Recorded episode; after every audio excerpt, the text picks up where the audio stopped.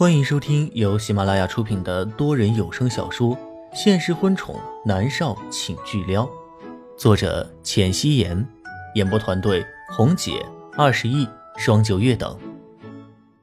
第一百六十七集，江万竹挂了电话，他抬眸看向镜子里的自己。他和南离川是同岁，今年都是二十九周岁了。镜子里的女人有着一张十分精致的面容。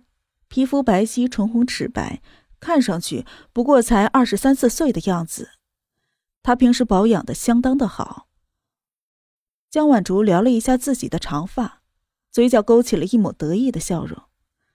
她拿起手机给南离川发了一条信息，上面写着：“离川，我要回国了，我直接去你那里，你要来接我哦。”发完了之后，他的脸上带着灿烂的笑容。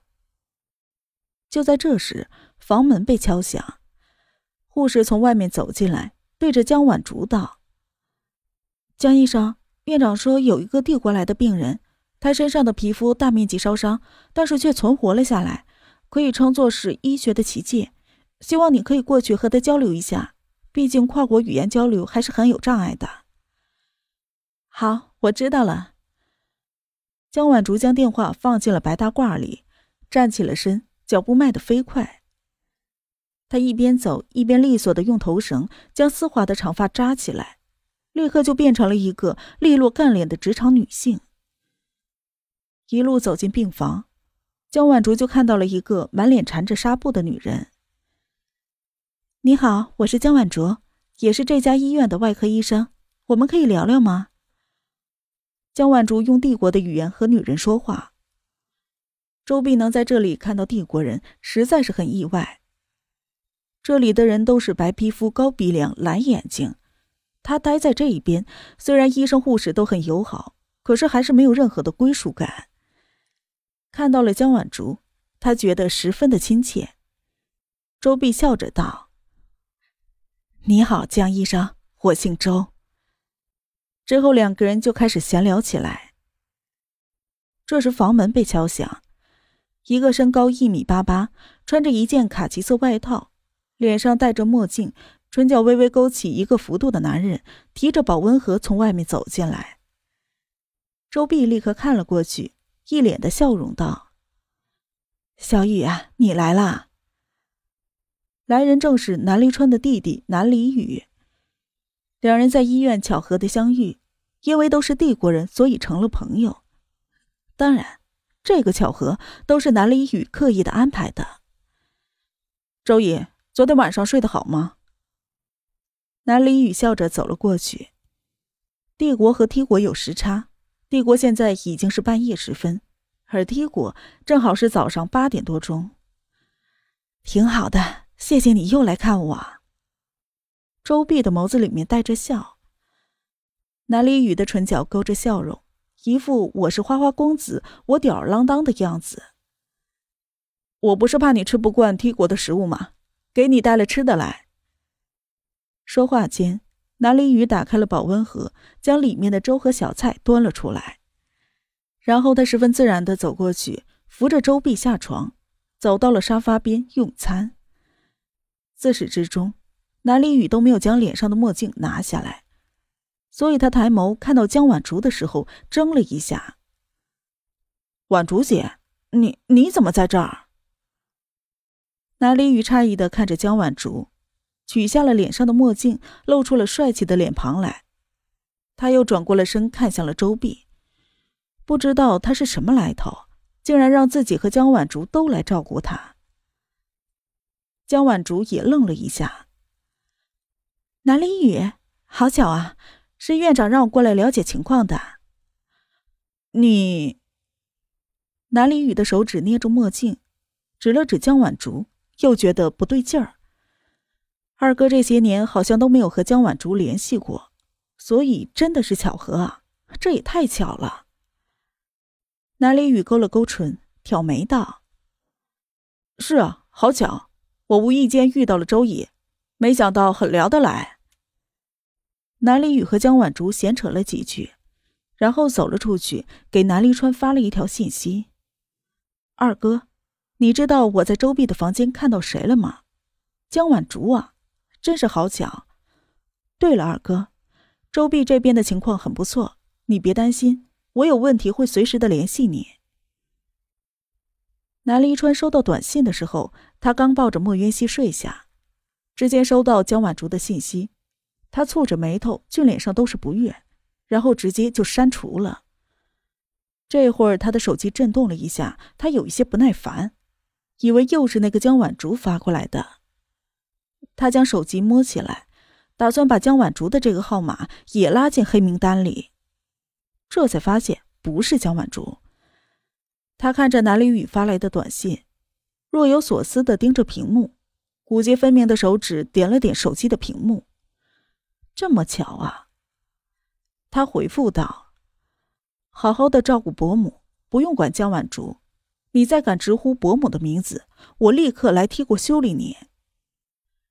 南离宇看了之后回复他：“哎呦，老实交代，周姨是谁？”南离川又回复了他：“丈母娘，莫云熙的义母。”南离宇严肃了起来：“收到，保证照顾好。”南离川满意的将手机放下，他搂着莫渊熙。垂头吻了吻她的唇，然后满足的睡了过去。翌日，莫渊熙去剧组拍戏，是南离川陪着他去的。反正现在两个人已经公布了恋情，一起出现也很正常。如果不一起出现的话，那才又会给了媒体捕风捉影的机会。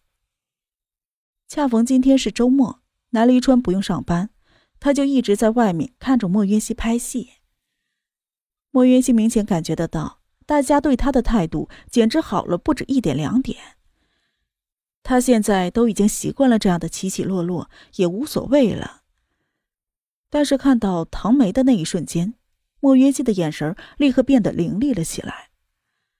他径直朝着唐梅走去，厉声道：“唐梅，三天前的事，是不是你策划的？”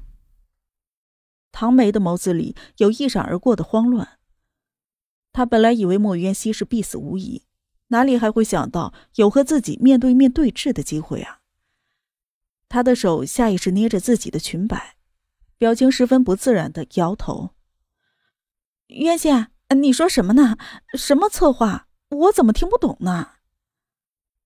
莫云熙还没有开口，他的肩膀上就压了一只骨节分明的大手。轻轻的将他抱入怀里，男人低沉带着压迫感的声音响起：“三天前莫云熙拍戏的时候，你在哪里？”唐梅是第一次见到南离川，被他深邃而又无比犀利的眼神惊到，脚步向后猛地一退。他结巴的说道：“我我我我在在化妆。”南离川的唇角带着嘲笑：“连话都说不清楚的人。”你们剧组也要吗？这话是对莫渊熙说的。此刻，莫渊熙的后背靠在他温暖的胸膛上，唇角忍不住的上扬。只要有南离川在，他感觉自己就像是有了依靠一样，心里面是无比的放松。唐梅的面色是一片惨白，她咬着牙说道：“南先生，请不要侮辱我。”南离川的唇角勾着讥讽的笑容。我有那个美国时间来侮辱你，说吧，是不是你想害莫云熙？今天他就要在片场为莫云熙出头，让所有人都知道，谁敢得罪他南离川的女人，一定没有好下场。我我没有。唐梅抬眸对上了南离川犀利的眼神脚步又忍不住的向后退了好几步。南离川微微挑眉，林芳。是少爷。林芳上前了一步，南离川拉着莫云熙，他在椅子上坐下，然后让莫云熙坐在他的腿上。剧组里的人很多，这会儿都看了过来。莫云熙有些不自在，想要站起来，却被男人稳稳的扣住了腰身，没有办法动弹，所以他只好乖乖的坐在他的腿上。林芳看向了面色惨白的唐梅，说道。我们调查过当天以及之前的情况，有人说你多次去过那个着火的房间，并且询问场务那个房间的一些具体情况，问的最多的就是房间的电线问题。所以你非常聪明的制造了那一场电线短路造成自燃的假象，想要以此来撇清关系。但是很抱歉，你的所作所为被人无意间拍了下来。林峰说完话，有两个警察和一堆的记者跑了进来。警察抓住唐梅的手臂，唐梅的脸色惨白的如同白纸一样，贝齿咬着嘴唇，恨恨的看着莫渊熙。记者将话筒戳到了唐梅的面前，开始噼里啪啦的发问，摄像机也在不停的闪烁着。唐梅小姐，请问你为什么要故意害莫渊熙小姐？唐梅小姐，你出道八年一直不在线，听说你当年是和默默小姐同期出道的。你对自己即将沦为阶下囚有什么想说的吗，唐梅小姐？请问你是嫉妒莫渊熙小姐，所以想要借着拍戏害死她吗？唐梅的眼神越来越怨恨，她看向莫渊熙，恨不得立刻扑上去咬死他。两名警察死死的抓着他的肩膀，他根本就没有办法动弹。面对记者的采访，他也一个字都说不出来。莫渊熙精致的脸上没有一丝表情，他只是冷漠的看着唐梅。每个人都要为自己的所作所为付出代价。当初唐梅打算害死自己的时候，他就应该预想到会有今天的结果。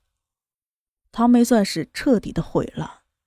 杀人未遂，虽然没有故意杀人罪的量刑严重，但是他同样会在监狱里面度过一段时间的。本集播讲完毕，感谢您的收听。